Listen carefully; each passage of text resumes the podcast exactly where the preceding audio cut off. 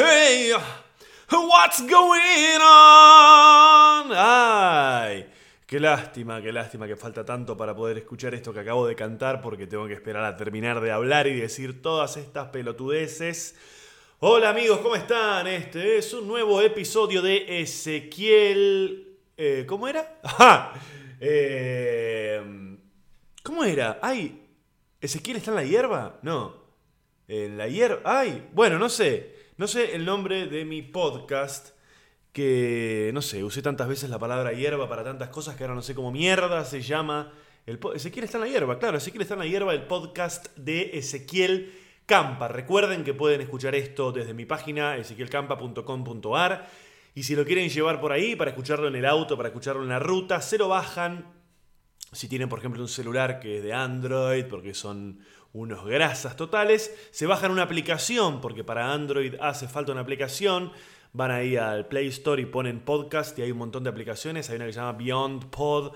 Hay un montón de aplicaciones. Y después buscan Ezequiel está en la hierba y se lo bajan ahí para escucharlo en cualquier lado. Y si tienen sistema operativo, porque son unos chetos hermosos, eh, sistema operativo Mac, o sea, iOS, iOS, eh, directamente ya tiene, el, el teléfono ya tiene una aplicación de podcast. Y ahí me buscan y lo escuchan. eh, y si no en la compu, en iTunes, en un montón de lugares. Bueno, este es un episodio de esos. eh, Vieron que a veces yo tengo episodios que están un poquito más armados. Tengo algunos temas ya de los que quiero hablar.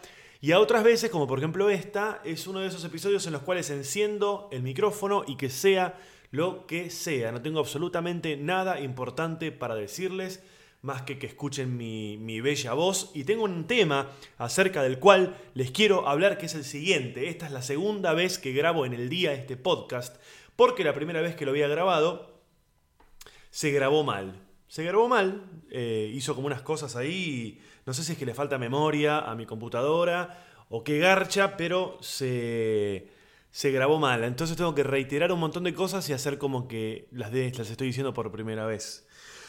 Que es un poco la tarea de los comediantes de stand-up, ¿no? Cuando vamos a hacer una función, tenemos que, hacerles creer a ustedes que es medio como la primera vez que estamos diciendo eso, para, para volver a, repetir el, el material y, y ese momento gracioso de cosas que ya claramente no nos causan gracia porque las venimos diciendo hace un montón. Espérenme un segundo, voy a seguir hablando, pero me voy a parar y me voy a alejar un poco del micrófono porque tengo que cerrar una puerta que está acá que da a la cocina y justo había arrancado la heladera y no quiero que se meta el ruido porque ustedes se merecen algo de calidad, chicos, sea lo que sea la calidad. Ezequiel Campa es mi nombre, para la gente que no me conoce soy un actor y comediante de stand-up argentino, hace 17 años que hago stand-up y... Eh, comediante argentino de Buenos Aires, Buenos Aires la capital de Argentina. Yo eh, lamento a la gente que, que es de Argentina o que me conoce, que tiene que, que escuchar todas estas explicaciones, pero hay mucha gente que me escribe desde otros países y por ahí ni siquiera saben quién soy. Y bueno, estoy acá en Buenos Aires, capital, provincia, la, la- única provincia... eh, eh, voy a tirar el freno de mano porque por ahí... No, no sé qué estaba por decir. Eh, Buenos Aires, la capital, donde, donde, donde estamos todos acá en capital, en Buenos Aires. Somos porteños y somos lo más y todo eso, bla, bla, bla, bla. Eh, mamá, mamá, mamá, mamá, mamá, ¿qué les iba a decir? Ah, estoy repitiendo todo lo mismo, tengo que fijarme. A ver, espérenme un segundo, ¿eh? Bueno, al final me tuvieron que esperar menos de un segundo porque ya estoy acá. Ya estoy acá de vuelta. Bueno, para empezar, chicos, les quería contar. Eh, hoy es eh, sábado 19 de enero. Estoy acá en mi casa grabando esto. Y el jueves pasado estuve en Mar del Plata, volví ayer. Fui a hacer una función a Teatriz, Teatriz Club Teatriz, o Teatriz Club, nunca sé cómo, cómo es este lugar, que es un lugar ahí en Mar del Plata que suelo ir siempre a hacer función. Y les quiero agradecer a todos los que estuvieron ahí en la función, fue una, una muy linda función, muchísima gente, lo cual eh, no es eh, algo que me suela ocurrir y, mucho menos en este contexto de crisis que estamos teniendo en Argentina, en la que cuesta tanto salir y tener una plata por ahí para gastar en, en ir a ver un espectáculo. Les agradezco muchísimo. Y les cuento que el 21 de, de, febrero voy a estar volviendo gracias, gracias a ustedes. Gracias a que vino tanta gente, ahí arreglé para hacer otra función más con la gente de Teatriz ahí en Mar del Plata y vamos a estar el 21 de febrero. Las entradas están en PlateaNet, pero siempre que yo les hable de alguna función, no se preocupen por las entradas, porque después ustedes entran en ezequielcampa.com.ar y ahí van a encontrar, yo pongo ahí siempre todas las funciones y los links para que puedan comprar las entradas. Y ya que estoy hablando de esto, les cuento un poquito acerca de las siguientes funciones. Eh, eh, voy a estar en Bernal, zona sur, Bernal 8 de febrero. Guarda que el lugar ese es muy chico, se llama Rie Bar, es un bar espectacular, que la paso muy bien cada vez que voy, siempre se llena y ya quedan pocas entradas, falta casi, bueno, 20 días, así que apúrense porque quedan muy pocas entradas, 8 de febrero en Bernal. Y al día siguiente, en Palermo, el 9 de febrero, voy a estar haciendo una función que tiene tres razones por las cuales ustedes tienen que venir. La primera es que es la única función que voy a hacer en Capital durante todo el verano. Para todos los que preguntan cuándo estás en Capital, cuándo vas a estar, cuándo vas a estar, en, por favor, cuándo vas a estar, el 9 de febrero en Palermo. Eh, Auditorio Sendas, que es el teatro en el que estuve haciendo funciones todo este año. También las entradas en comedia.com.ar o en ezequielcampa.com.ar entran ahí y están. Les voy a contar las tres razones por las cuales quiero que vengan y necesito que vengan el 9 de febrero. La primera razón es que en esa función voy a estar grabándola, la función, para subir un nuevo especial a Spotify. Va a ser mi cuarto especial, ya tengo otros tres en, Spotify que los pueden escuchar, búsquenlos por ahí, Ezequiel Campa, me buscan y encuentran tres, tres especiales de stand-up que ya tengo ahí, y este va a ser el cuarto, así que vengan porque necesito que sea una, una función con mucha gente, que esté todo muy arriba, que hagan mucho quilombo, que me aplaudan, que me saluden, que griten y que se rían conmigo para que la función digamos, después la gente la escuche y diga, che, este pibe, ¿qué onda? Mirá cómo está, la gente está como loca, hay que ir a verlo, vamos a darle dinero a este pibe. Esa es la primera razón. Vengan, así salimos todos en Spotify.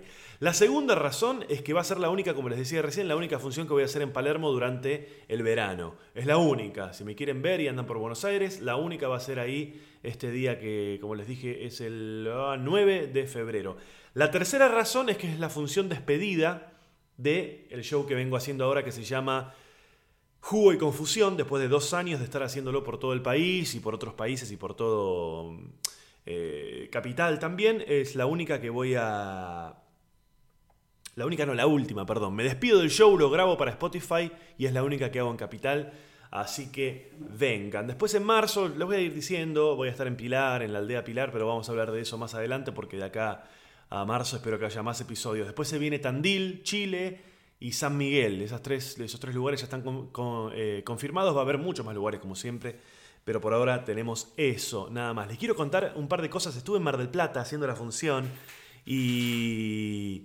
Y, bueno, eh, estuve comiendo en un tenedor libre. A mí, mira, a mí me pasa una cosa, a mí no me gusta moverme mucho cuando me voy de gira, porque voy un par de días nada más y no quiero estar cansado para las funciones.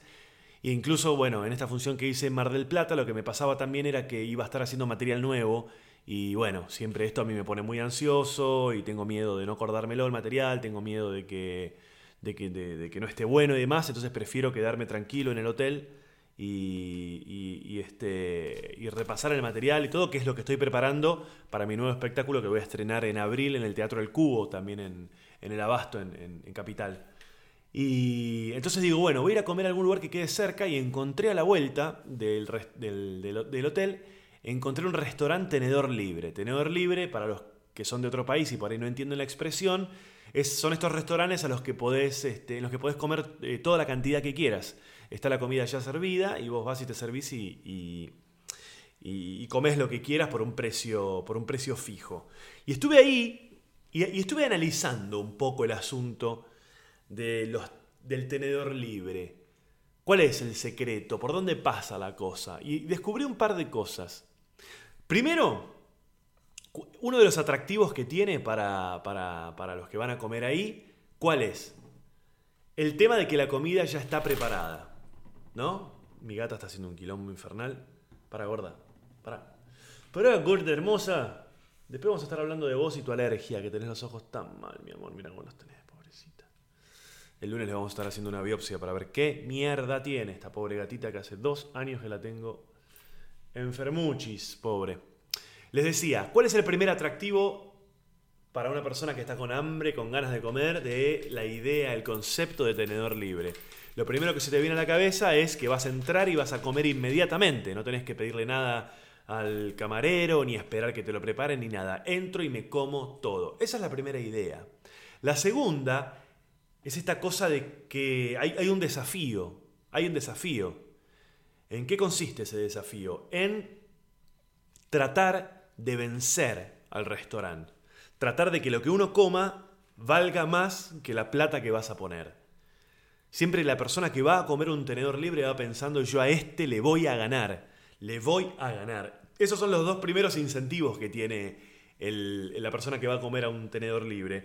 Después empiezan otros elementos. Yo no sé cómo será en otros lugares o, en otros restaurantes o en otros países, pero hay unas, lo que nosotros llamamos avivadas en estos tenedores libres y voy a pasar a enumerarlas. ¿Cuáles son? La primera, ¿Cómo es el sistema? Vos estás sentado en tu mesa, tenés que pararte e ir a una zona en la que están todas las bandejas y te servís la comida. Hay pastas, hay carne, hay ensaladas, hay comida elaborada, pollo, etc. El, primer eh, secreto que tienen estos lugares es que te ponen platos muy pequeños. Vos tenés que ir con tu plato a servirte y el plato es muy pequeño. Entonces, claro, obviamente podés servirte poca cantidad. Deben tenerlo todo estudiado estos tipos y deben saber que a la segunda o tercera vez que uno se para a servirse ya te cansaste y no, no, no, no te servís más. Entonces ahí ya, es como la primera cosa que, que, no, que, no, que, no está buena, que te sentís como medio, dale, dale, no, me estás cagando. La segunda es que uno cree que va a pagar un precio cerrado por comer y no es así, porque el tenedor libre cuesta 300 pesos, pero la bebida te la cobran aparte, el servicio de mesa te lo cobran aparte, el postre te lo cobran aparte, el café te lo cobran aparte. Entonces todo deja de tener sentido y todo termina, termina sintiéndose más como una estafa que otra cosa. El tercer elemento que descubrí en este lugar es que eh, si bien está toda la comida ahí servida, eh, hay una persona que te sirve. No es que vos te servís lo que quieras. Entonces, ¿qué es lo que sucede? Claro, esta persona un poco te inhibe. Primero que te sirve la cantidad que te va sirviendo, ¿no? Vos le podés decir, obviamente, servime más, eso no, no está en discusión. Pero te ponen a una persona, no te servís vos, sino más como querés. Entonces, seguramente a la tercera, cuarta vez que te querés servir, ya te da un poco de vergüenza y también tendés a comer menos, que no está mal. No está mal comer menos, ¿eh? no, hay que, hay que zarparse con la comida. Pero, pero ahí también hay una cosa. El otro elemento que descubrí es que, por ejemplo, vos vas a la zona de, parrilla, que tiene un montón de ofertas, te expliquen, te cuentan ahí todo lo que hay. Pero cuando vos, vos vas, hay dos o tres cosas que están preparadas nada más. No está todo preparado. Hay solamente dos o tres cosas y el resto te lo tienen que preparar. Entonces medio que pierde un poco el sentido porque hay una persona trabajando en la parrilla que te pone, te pone una cara como, uff, buah, el señor quiere tira de asado, bueno, el señor quiere asado, bueno, el señor. Y no lo tiene preparado, lo saca de una heladera, lo pone, te mira con cierto... Ah, y después... Entonces terminás comiendo lo que hay ahí que por lo general lo que tienen a mano, que ya está preparado y recontrapasado de cocción, es lo más barato, unos chorizos, una carne de medio, medio berreta, y ese es otro, otro elemento. Y descubrí algo más, hice un análisis, se nota que estoy muy al pedo y que soy bastante observador de cosas que no tienen ningún sentido. Me di cuenta que de toda la comida que hay, de toda la comida que hay servida, hay un 60% que es lo que la gente come, y un 40% que es de relleno, que está para hacer bulto y para que parezca que hay un montón de platos y demás. La gente come, ni siquiera te diría el 60%. Te la voy a dar vuelta la ecuación o el cálculo. Para mí el 40% de la comida es lo que la gente come y el otro 60%, y bueno, hay como unas ensaladas, unos pedazos de cerdo flotando en una salsa, eh, unos ravioles medio quemados por ahí que hacen bulto y que pareciera que hay un montón, un montón más de comida. Así que un poco esa fue mi experiencia en este tenedor libre. Me paré tres o cuatro veces para ganarle, a mí no me van a ganar. Y finalmente desistís, te sentás ahí, te llenás, te llenás de pan y de... La gente come mucho salame. Te ponen como salame para que comas como, como entrada, digamos. Y pan y salame. Ya cuando terminás de comer pan y salame ya no tenés más hambre y, tendés a, comer, a comer poco. Eh, me acuerdo hace, hace... No sé cuánto, hace 10, 15 años había lugares en los que podías comer sushi libre. Eh, no existen más. Eh, qué problemas que tenemos, ¿no?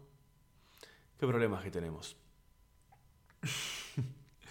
che, bueno, ahí les estuve contando un par de cosas eh, de Mar del Plata. Ah, otra cosa que me llamó mucho la atención. Pusieron un lugar al lado del hotel en el que yo estaba parando, en el que hacen lo que ellos llaman helado a la plancha. Es una de las estupideces más grandes que, vi en mi vida. Que es lo siguiente, por ejemplo, en vez de ser una heladería en la que vos vas y tienen el helado ya preparado, vos llegás y pedís tu helado y la persona lo prepara delante tuyo. Tiene una plancha que está muy fría, muy muy fría y le va tirando los ingredientes que vos pediste arriba de esa plancha y por el frío de la plancha se congelan y te hacen el helado. O sea, en realidad hacen ahí adelante tuyo lo que en cualquier heladería tradicional hacen atrás, digamos, ¿no? Pero le agregan como esta cosa de, de show y de momento, como dicen los especialistas en marketing, momento instagrameable, porque están todos los boludos ahí sacándole fotos a todo. Que, una cosa que es una pavada, porque el tipo tira ahí arriba, suponete, un poco de un líquido eh, y vos le pediste de frutilla, por ejemplo, entonces tira cuatro frutillas, tira este líquido y le empieza a pasar unas espátulas y con eso se enfría y te hizo helado de frutilla. Y ustedes no saben la gente cómo se detiene a ver eso. Se, se, corta el tránsito en la vereda por la gente mirando a través de la ventana del lugar este, cómo el tipo este hace el helado. Y, es realmente sorprendente. Yo digo, esta gente está de vacaciones y esto le llama la atención. o sea, gastan tiempo de sus vacaciones viendo esto. Y yo digo, ¿qué, ¿qué vida de mierda tenés que tener para que esto sea un show? Para que esto sea una cosa de me voy a detener a ver esto. ¿No? ¿Qué... ¿Qué cosa? ¿Qué cosa? ¿Qué cosa? Pero bueno, helado de la plancha y... Y este... ¿Y cómo es? Y... Y tenedor libre en Mar del Plata. Me corté el pelo también. Acá se empiezan a dar cuenta ustedes de que este es un episodio que claramente no tengo nada para decir, ¿no? Me corté el pelo en Mar del Plata y ¿saben lo que me llamó la atención? Yo les hablaba recién de mi gata, Goneta. Mi gata Goneta es una gata que tengo hace 8 años, que la saqué de la calle. ¿La escuchan llorar ahí en el fondo? La estoy acariciando y se queja, porque siempre toda su vida se quejó. Y bueno, ella pobre tiene una alergia. Hace dos años que tiene un problema alérgico que no le encontramos la vuelta ya vamos por el cuarto, quinto veterinario. Hemos probado muchísimos tratamientos, distintas medicaciones. Y ahora dentro de un par de días tengo que hacerle un nuevo estudio, una biopsia en la que le van a sacar un pedacito de tejido y lo van a mandar a, analizar. Y, bueno, este, esta última veterinaria con la que estamos tratándola es una veterinaria que trabaja así como casos especiales y me cobró mil pesos la consulta el, otro día cuando la llevé por primera vez.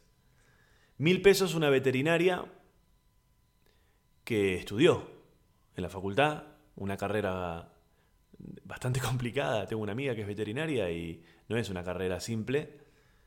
Y me cobró mil pesos y estuvo, yo creo que estuvo como una hora con la gata. Y el otro día me corté el pelo en Mar de Plata en no más de 20 minutos y me cobraron 600 pesos. Hay algo ahí que no está bien. No digo, o sea, la gente tiene el derecho a ganar toda la plata que, que sea, ¿no? Cuanto más mejor. Pero o, la veterinaria es muy barata o el corte de pelo es muy caro. Eh, porque claro, eh, no, no, no. El, es una cosa mucho más compleja lo que hizo la veterinaria, ¿no? Y lo que estudió, y el tiempo que le dedicó. Y. Y las cosas que puede lograr también. Aunque un buen corte de pelo eh, marca la diferencia un poco, ¿no? Pero me llamó mucho la atención porque fueron cosas que pasaron en dos días, un día una cosa y un día la otra. Digo, ¿cómo mil pesos me cobra una veterinaria especializada en felinos, eh, que además vino a domicilio, y 600 pesos me cobran un corte de pelo? Bueno, eso que escuchan es mi gata, mi gata rascándose. Che, Goneta, para un poco. Hmm. Tengo una novedad, hablemos de mí, se debería llamar este podcast, porque hoy no tengo muchos temas, como les decía recién, para comentarles. Saben, yo hace... A ver, vamos a pensar esto con música de fondo. Eh, hace aproximadamente tres años, poco menos en realidad, la verdad es que no me acuerdo, pero vamos a decir tres años, cuando cuando en Argentina todavía ningún comediante de stand-up había, había este, filmado por ahí su, un especial con calidad como para ser transmitido en televisión o en una plataforma como Netflix. En forma independiente, yo con, con Gabriel Grosval, que era mi, mi productor en aquel momento, eh, hicimos una inversión así en forma independiente en la que yo me gasté gran parte de mis ahorros y filmamos mi especial, mi primer especial y por ahora el único en video, en Rosario. Hicimos dos funciones en Rosario en Plataforma Labardén, que aprovecho para mandarle un saludo a toda la gente de Plataforma Labardén y a toda la gente de Rosario. Ya voy a estar de nuevo por allá. Grabamos dos funciones para de ahí sacar un video y lo hicimos con la mejor calidad posible eh, y realmente con mucha calidad lo hicimos. Llevamos todo un equipo desde Buenos Aires, camarógrafos, sonidistas, productores, director, con la idea de venderle ese especial a Netflix. Yo quería estar en Netflix porque entendía que era una buena plataforma para tener mm, difusión y creía que estaba bueno el material y, dijimos, vamos a hacerlo nosotros, si, si no nos llaman para, para hacerlo, porque en esa época todavía no había comediantes argentinos que, hayan, que hubieran grabado para, para Netflix. La cuestión es que grabamos ese especial, lo editamos, lo terminamos, quedó espectacular, le pusimos una música, un nombre, todo, todo, todo, todo, todo perfectamente hermoso. Y empezó todo un proceso de intentar vendérselo a Netflix. Cosa que no, cosa que no sucedió. ¿O acaso ustedes vieron mi especial en Netflix? No, no lo vieron. No lo vieron porque no está. Y bueno, fue muy difícil llegar a la gente de Netflix. En principio, de hecho, yo no tengo la certeza de que hubiésemos llegado, porque ¿qué es lo que ocurría? No tenía todavía, no sé si hoy lo tiene, pero en aquella época no tenía Netflix todavía oficinas en Argentina. Entonces, todos los intentos nuestros por ofrecerles el material tenían que ver con un tipo que conoce o una productora que le... O sea, ¿qué es lo que sí había y sigue habiendo en Argentina? Productoras que le venden películas a Netflix, pero no stand-up, sino películas tradicionales. Entonces a mí lo que me pasaba era que yo llegaba a esas productoras y no saben de stand-up. Entonces tampoco sabían cómo vendérselo a Netflix. Y Netflix tampoco esperaba que estas productoras le vendieran stand-up. Estaban esperando películas, cine. Eh, entonces yo nunca tuve la certeza de que le haya llegado a la gente de Netflix. Y si le llegó, a mí no me lo dijeron, y por ahí les llegó y les pareció una poronga. Es muy probable, ojo, es muy probable que les haya parecido una cagada. Eh, y quedó ahí. Después en un momento, hace como dos años creo que fue, se empezó a rumorear en la, en la comunidad del stand-up argentino, entre los comediantes, se empezó a rumorear que parece que Netflix estaba por grabar algunos especiales de, de comediantes argentinos, y ahí de nuevo intentamos vendérselo, eh, también así, sin saber con quién hablar y demás, y tampoco eh, funcionó. Tampoco fui yo uno de los comediantes a los que llamaron para grabar el especial. Llamaron a comediantes con otro. eh, más conocidos, por decirlo de alguna manera. La cuestión es que empezaron a pasar los meses, los años, y yo me estaba casi, diríamos, metiendo en el culo el, el video este. Y bueno, eh, en algún momento, ya perdido por perdido, decidimos subirlo a YouTube. Y estaba ahí subido, y ahora les, les voy a explicar por qué digo estaba. Estaba subido ahí en, en Netflix y... Puh, en Netflix, mira lo que digo. En YouTube estaba subido. Estaba subido en YouTube. Ah, y, y bueno, me empezaron a, a llegar comentarios muy buenos. Eh, lo empezó a ver mucha gente. Y en un momento eh, me ofrecen una compañía eh, de afuera, de Estados Unidos, que se llama Comedy Dynamics. Me ofrecen un trato para comercializarlo ellos, el producto, el video. Eh, que no me, no me significa plata a mí. No, yo no gano plata.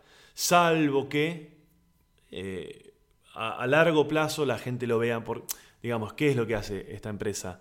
Pone el especial mío en un montón de plataformas, pero yo cobro si la gente lo ve y, se los baja y los compra, etc. No es que a mí la empresa me pagó de antemano nada. Eh, Entonces, bueno, perdido por perdido, firmé un contrato con ellos por un tiempo para ver qué sucede. Y ese especial, que algunos por ahí ya vieron en YouTube, ahora lo pueden ver en iTunes, creo que está, sí, está en iTunes, está en Vimeo, está en Hulu, está en un montón de plataformas que nadie ve en Argentina, que nadie usa en Argentina y no está en Netflix. No, en Netflix no está. Así que si lo quieren ver, yo lo he posteado varias veces en mis redes sociales, lo pueden ver ahí en, en Vimeo. En Vimeo se puede ver, lo pueden alquilar o lo pueden comprar. Creo que el alquiler dura un mes y cuesta algo así como 4 dólares y no sé cuánto. Por eso es que no está más en YouTube, porque una de las condiciones que me habían, que me habían puesto para comercializarlo era que lo sacara de YouTube, porque no tiene sentido poner algo... Bueno, se entiende. Así que ahí está, Ezequiel está en la hierba. Bueno, uno de los audios que tengo en Spotify, uno de los especiales, es el audio de ese especial en video. Entonces por ahí si alguno tiene la curiosidad y, y hay mucha gente que lo ha escuchado muchas veces en Spotify y por ahí dicen, a mí me pasaba cuando, cuando yo escuchaba, hace muchos años escuchaba mucho Lelutier y de repente empezaron a aparecer los videos, a mí me daban ganas de, ver en video cómo era que, que, cómo había sido esa, e, e, esa función de Lelutier que yo había escuchado muchas veces sin verla, me daba la curiosidad de ver si lo, todo lo que yo me había imaginado, las actuaciones, las caras, los momentos, el vestuario, eh, me daba curiosidad a ver si, si, si, lo que yo me había imaginado era parecido a lo, a lo que había sucedido. Y bueno, ahí, está el video. Búsquenlo por ahí, si tienen alguna duda me preguntan. Eh, eso, chicos. La la la la la la la la, es así. Pretendía que, pretendíamos que fuese para Netflix y terminó siendo para Rapa, iTunes, Vimeo y, esa, y esas cosas. Eh... ¿Qué sé yo? hay que tener como... Hay que, hay que, hay que, hay que, hay que... Es frustrante a veces. Es frustrante. Y... No sé, pasó mucho tiempo ya desde que lo hice. cuando lo hice había, había pensado que, que, que, iba a ser como, bueno, un antes y un después porque esto y no sé qué, y no, no pasó nada, ¿no? no la gente de Netflix no le interesó. Y me acuerdo que cuando, cuando le hablaba, le comentaba a un, a un amigo que labura en esto también, pero es productor y es un tipo más grande. Él me decía que yo le decía, sí, pero hice todo, lo filmé, lo edité, lo tengo terminado, lo único que tienen que hacer es subirlo y nada más. ¿Cómo puede ser que.? Porque, ¿qué es lo que pasaba? Cuando, cuando, cuando Netflix produjo a los, a los comediantes argentinos, eh, ahí también intentamos vendérselo, ¿no? Y, lo que nos dijeron fue que no iban a comprar nada enlatado, que ellos iban a filmar lo que ellos quisieran y editarlo ellos, todo, etc. Y, y yo le contaba de mi frustración a, a, un, a un amigo y él me decía, y bueno, hiciste todo vos, viste, me dice. Y me dice, a veces es el que se mueve mucho no sale en la foto, me dijo. Me pareció una frase interesante como queriendo decir que, que no hay que hacer, hacer tanto alboroto, ¿no? Y dejarse llevar a veces. Pero bueno, no, no sé. No sé, no sé, no sé, no sé, no sé, chicos. No sé, chicos. Está construida de frustraciones esta carrera. Eh, como decía Fernando Peña, eh, una vez le preguntaron, eh, Fernando Peña, un actor, de nuevo, para los que no son de Argentina, un actor que falleció, muy talentoso, muy, muy prestigioso.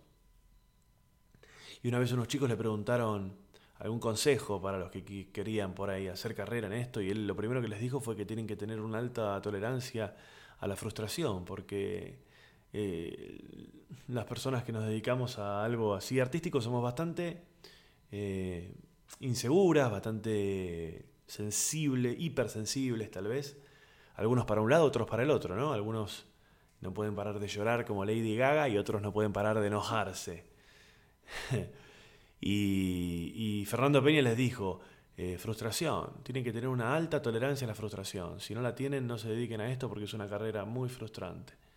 Muy frustrante. Mm, supongo que hay un montón de carreras que también lo son, pero esta en particular eh, es muy personal, es muy personal esta carrera. Y, y, bueno, yo creo que incluso los que no se atreven a decir esto eh, también lo sienten. qué sé yo, no sé. Pero bueno, ahí estamos, por ahí no sé, por ahí lo ven ustedes, les parece divertido. Y, y mi misión ha sido exitosa, chicos, ha sido exitosa y excitante, porque no, puede ser también excitante, ¿eh? Incluso eh, acabo de terminar de leer un libro que les comenté en el episodio anterior que se llama Bossy Pants, que es un libro de Tina Fey y bueno, Tina Fey. Tina Fey, jefa de guionistas de Saturday Night Live, programa emblemático de comedia de Estados Unidos. Tiene sus propias series, sus propias películas y, y ella misma habla de la frustración. Así que imagínense si ella en ese, en ese, en ese lugar habla de eso, ¿qué queda para, qué queda para nosotros, chicos? Frustración. Qué loco, qué loco, ¿no? Qué loco Qué bueno sería poder amigarse con eso, poder amigarse y, y, no tomarlo como algo negativo, ser un poco más zen en ese sentido. Tengo muchos libros de, estoy mirando, tengo muchos libros de budismo que tengo que leer. Me parece una, una filosofía, una filosofía de la que me gustaría aprender muchas cosas. Algunas ya las sé, mi vieja sabe bastante de budismo y me ha transmitido bastantes cosas. Y tengo ahí unos libros que le robé cuando, cuando este, desarmamos su casa y, tengo bastantes libros ahí de budismo que ella ya leyó y yo todavía no. Y, me gustaría leerlos y, y que, me, que me ingrese en el cuerpo y en la mente y en el espíritu un poco de la sabiduría del budismo. Veremos si sucede.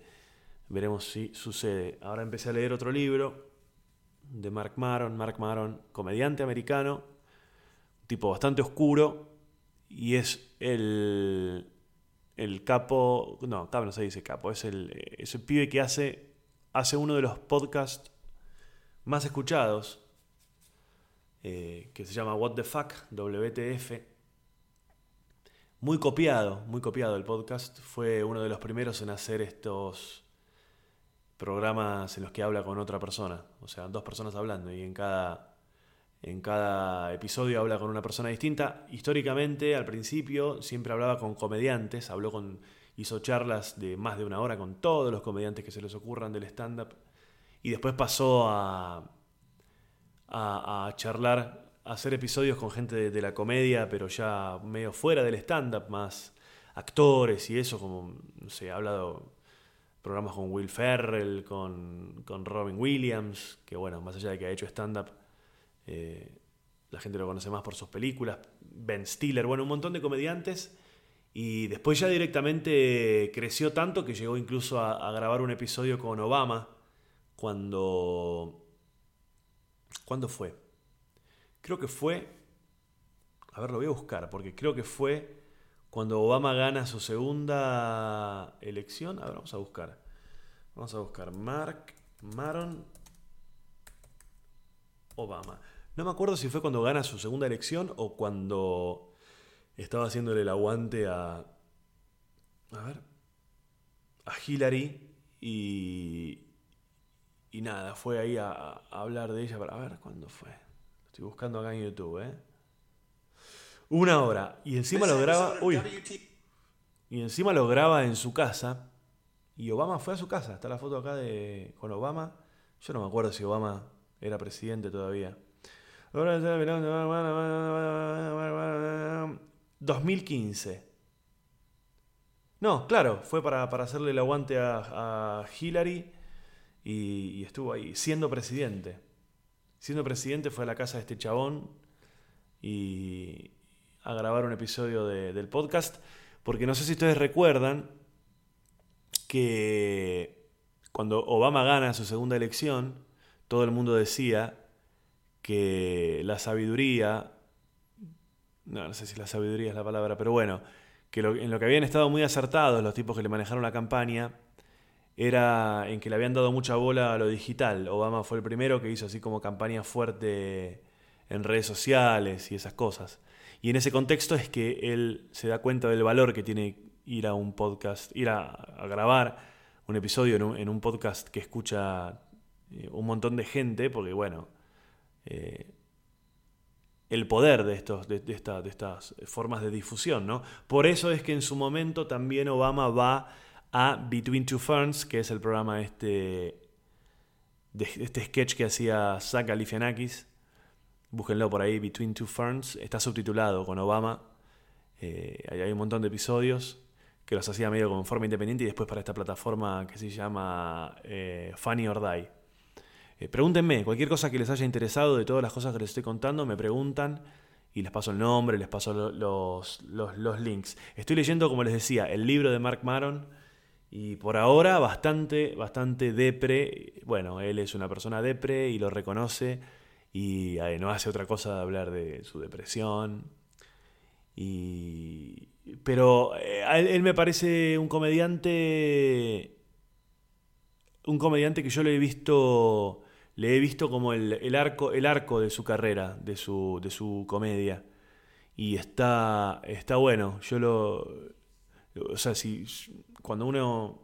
Cuando ves mucho a un comediante y lees y lo ves en entrevistas y los escuchas hablar y demás, al igual que en la música, cuando te gusta mucho una banda, empezás como a encontrar un hilo y a ver por dónde fue y por dónde va y, en qué momento por ahí tiene un momento de, en el que se ilumina y, y su obra adquiere otra magnitud. Y a mí me pasó eso con, con, Mark Maron, que cuando recién lo conocí era solamente oscuridad, solamente, solamente problemas, solamente quejas. Y, y ahora está como en otro, en otro momento en el que está mucho más divertido. De hecho, eh, vi, vi, su especial que está... Ay, ¿estará en Netflix? A ver si lo vi en Netflix o me lo bajé. Ya les digo, porque está muy bueno. Tiene un material en, ese especial acerca de, haber ido a ver a los Rolling Stones que, que está muy bueno. Habla de... A ver. Mark Maron. Che, está, mirá. ¿Es este? A ver. Sí, debe ser esto. Mírenlo, mírenlo ahí en, Netflix, el especial de Mark Maron está, está bueno, está buenísimo. Y se van a acordar de mí cuando escuchen el material del pibe este hablando de cómo fue a su edad, es un chabón de 50, ponele, cómo fue ir a un recital de los Rolling Stones, me parece de sus mejores de sus mejores materiales. El otro comediante de quien también pude ver un poco su, el arco de cómo fue laburando su comedia es Bill Burr. Bill Burr, un comediante también americano que me, me presentó, no me acuerdo si fue Félix Buenaventura o Nico de Trasí, me lo, me lo mostraron por primera vez. Y, también era un pibe así como bastante, mucho menos pulido y efectivo y gracioso que, como está haciendo hoy por hoy su, material, que está buenísimo. Y tuve la suerte de conocerlo hace un par de años en Nueva York. Tengo una foto por ahí que la he subido ya alguna vez. Y, y lo vi en vivo incluso. Eh, también, Bill Burr, muy gracioso. Y bueno, chicos, eso, ¿saben? Yo les dije al principio que este era un episodio en el que no tenía muchas cosas para decirles, lo cual se ha comprobado en estos 40 minutos, pero voy a ser respetuoso de esta idea de que si no tengo nada para decir, y no la voy a estirar, yo trato de que duren una hora los episodios, y no tengo una hora de cosas para decir. Así que lo que voy a hacer es ir despidiéndome de ustedes. Pero no, pará, pará, no, no dejen de escucharme todavía. Recuerden bien lo que les voy a decir. Recuerden, recuerden esto. Fechas y cosas que les tengo para contar. Primero, el 8 de febrero, ¿dónde estoy? En Bernal. Zona Sur, se vienen ahí a Bernal. En Palermo al día siguiente, el 9 de febrero. Y ahí por favor vengan, por favor vengan, por favor, por favor, porque es la última función que hago de este show, el famoso show de la campera plateada, el famoso show de la campera plateada que se llama Jugo y Confusión. Vengan porque voy a estar haciendo por última vez ese show, lo voy a estar grabando para Spotify y es la única función que hago en el verano en Capital, así que vengan. Después, bueno, en marzo, como les decía, Pilar, y se viene Tandil, Chile y San Miguel, y hay una nueva fecha en Mar del Plata el 21 de febrero. Por favor, entren ezequielcampa.com.ar y ahí van a encontrar en la parte de stand-up los links a todas las entradas. Pueden encontrar mis especiales en Spotify, me buscan como Ezequiel Campa. Pueden encontrar también el especial que les decía hace un rato este que le quise vender a Netflix y se me cagaron de risa en la cara, lo buscan en búsquenlo por ahí, Ezequiel está en la hierba, si no me preguntan se los paso. Y ¿qué más? En Spotify también me pueden escuchar y no tengo nada más, chicos, para decirles. Así que muchísimas gracias. En el episodio anterior yo les pedí que por favor me escribiera a la gente que escucha esto, porque si no siento que estoy hablando solo y no me dan ganas de seguir haciéndolo.